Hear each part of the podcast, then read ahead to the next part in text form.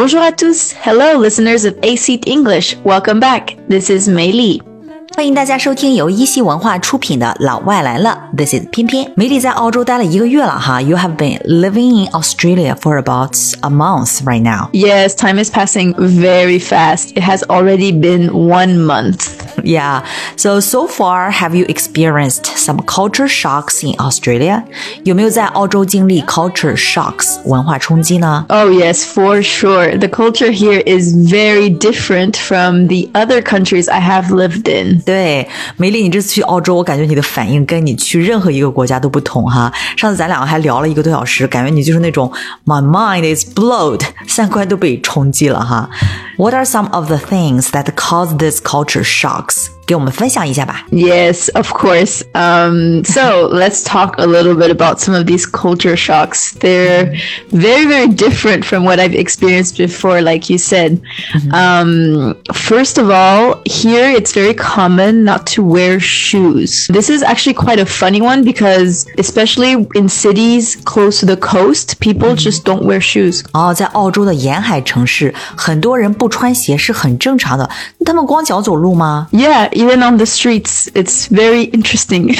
哇哦，就是在街上，然后走在路上，然后就是也是会不穿鞋的。那去商场这种 public place 这种人多的地方呢，也光脚不穿鞋吗？ Yeah, actually, so a few weeks ago, I was with my roommates at a mall to buy some things, and we drove from our flat to the store. And when we got there, I remember just looking down and seeing one of them didn't have any shoes on. 哇哦，去商场买东西也光脚不穿鞋，你当时看到之后有什么反应啊？ I was so shocked, and I told him, I was like, hey, you, you know you're not wearing shoes, right? And he was Yeah. like, yeah, I know. And I was like, okay. 那其他人呢？看到他光脚逛商场是什么反应呢？ very normal. Like nobody was shocked or anything. I was the only one that was a bit surprised. So 哇哦，那去咖啡厅这种地方呢，也会有人光脚吗？ yeah, um actually last week I was at a coffee shop with some friends and again I just see a man walking around with no shoes. 哇哦，That is so interesting。看来在澳洲的沿海城市，光脚走路就是在街上啊、商场啊，甚至咖啡厅啊，光脚走路都是 非常寻常的现象哈。 Yeah, it's very common. Uh, I mean, it is very weird for us to see because we're not used to it, but Yeah. apparently it is quite normal here. Do you think you will start adopting this habit？你会不会也会养成光脚走路的习惯呢？如果在澳洲待久的话 Uh, no, I don't think I could go without shoes in public places. I'll stick to wearing my shoes for now, but who knows? Maybe I'll get used to it eventually. Yes, you never know。哎，上次你跟我说过的，你到澳洲第二震惊的是什么发型来着？ So, the next one is a haircut that a lot of Australians have. It's the mullet. The mullet，就是你觉得特别老土，但是在澳洲却超级流行的那个发型，就是莫雷特头 （mullet） 是什么样的呢？ So, the mullet is a hairstyle where hair is very long in the back and trimmed short on the sides and the front. Hair is long in the back， 头发呢后面很长，但是呢 trimmed short on the sides and front，前面和两侧就是很短的那种短发哈。哎，有人把这种发型好像叫做这个 business in the front，party in the back haircut，前面商务，后面 party 发型。I mean, that's actually quite funny. I've never heard that before. but um, yeah, it's definitely a very unique style, I would say. 但这种你上次说过不是很 old fashion 吗？就是为什么在澳洲会流行呢？ So, yeah, it is. And I was very curious. So, I did some research to why mullets are so popular here.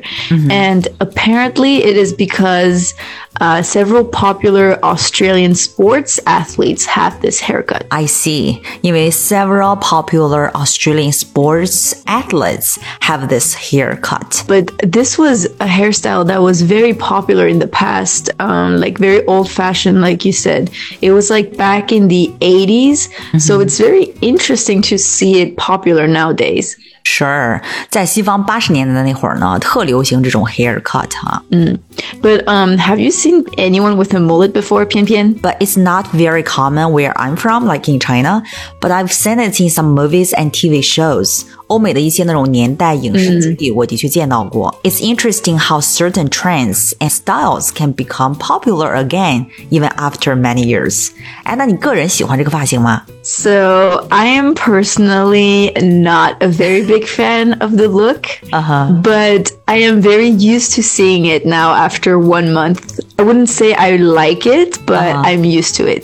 yeah，习惯就好哈。Beauty is in the eye of the beholder。哎，梅莉，那澳洲给你的第三个文化冲击是什么呢？是上课之前去冲浪吗？Yes, actually. So surfing before class is something that I was a little bit um, surprised about. Yeah, surfing before class，课前冲浪真的是澳洲特色。Yeah, so like most of us know, Australia is definitely known for its surfing culture, mm-hmm. and it is a very common activity here. Yeah, sure. 冲浪圣地嘛，澳洲是。Mm, and so exactly, and as a university student here, um, I live in a student residence mm-hmm. that is like ten minutes walking distance from the beach. 呀，你所住的这个 student residence 学生宿舍呢，is ten minutes walking distance from the beach，离海滩走路也就是十分钟的距离哈。That sounds amazing. Yeah, it is very, very nice. And um, I have really been enjoying going to the beach and watching the sunrise. And so, you know, when I go there, there's also so many people that are there with their surfboards. Mm. Surfing is such a big part of Australian culture. It's great that you get to witness it while enjoying the sunrise at the beach. 赏日出的同时，你还能见证到澳洲的冲浪文化，真的是太棒了哈。Yeah, for sure. I'm very thankful for this. And you know, this is something that happens every day of the week. Like, I have some friends here who go every day around 6 a.m. for a surf. 早上六点就去冲浪吗？嗯，Yeah, and after that they will just get breakfast and then take a shower and head to class. 也就是说，你很多同学早上的这个 routine 是 go for a surf，然后呢 get breakfast and take a shower，然后 head to class 再去上课。That is just amazing. Yeah, you know, a very very hard life. yeah. 但是好像每个人都很 enjoy 这种 hard life. Yeah, yeah. I think I can get used to it. yeah. but you know, people here they will also just go surfing in the evening, like mm-hmm. after class, um, before dinner, or after dinner, uh, when there's the sunset. And mm-hmm. if the waves are good, they'll just get their board and head to the beach also for surf. Wow，傍晚放学后趁着日落也去 go surfing，真的是 so relaxing. Yeah, and you know I really enjoy seeing people surf. I'm not a very great surfer, but uh-huh. I like seeing them. They're like very good and they're like having a lot of fun. So, mm-hmm. um, you know, you can tell that they've been doing it since they were very little. 嗯，冲浪应该是澳洲人从小就已经习得的那种技能哈。Surfing is definitely a big part of the culture. For sure. 哎，梅莉，澳洲给你的第三个文化冲击是什么呢？So, uh, next one and the last one is one of the first things I've noticed actually because. I mm-hmm. live with three Australians in my flat. Yeah. And so it is that they drink very early in the day. Ah, 啊，白天很早就开始喝酒。Yeah, and um, especially college students, they start drinking very early. Mm, like how early? So on days where they go out at night, they start mm. drinking pretty normally as early as 3 p.m. 啊，如果比如说晚上要出去玩的话，那下午三点澳洲人就已经开喝了，哇，的确够早的哈。Yeah, like they go to get some beers at the pub, and then they head back to do a pre-game where they drink some more before going to an actual party. 嗯，也就是说，先去 pub，先去酒馆里面去拿一些啤酒，然后回来之后呢，go to a pre-game，就是那种 party 之前的预备活动。其实这个活动的内容也就是喝酒哈。然后呢，so then they will go to a party, and then after the party there's an after party, and most of the time there will be an after after party. Wow. so that's like a pretty intense night out. yeah, that is pretty intense.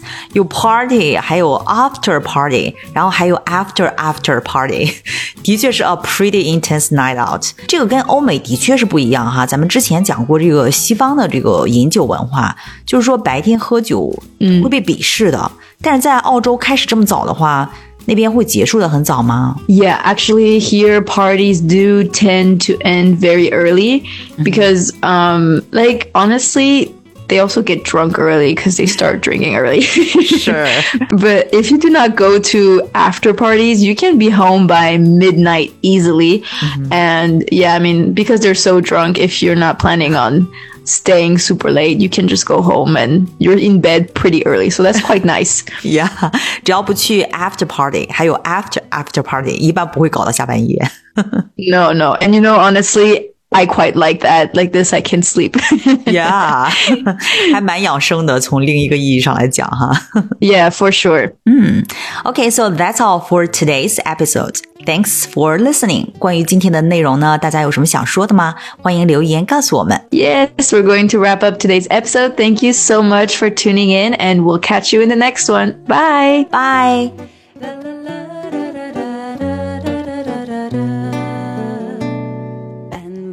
Arası gibiydim.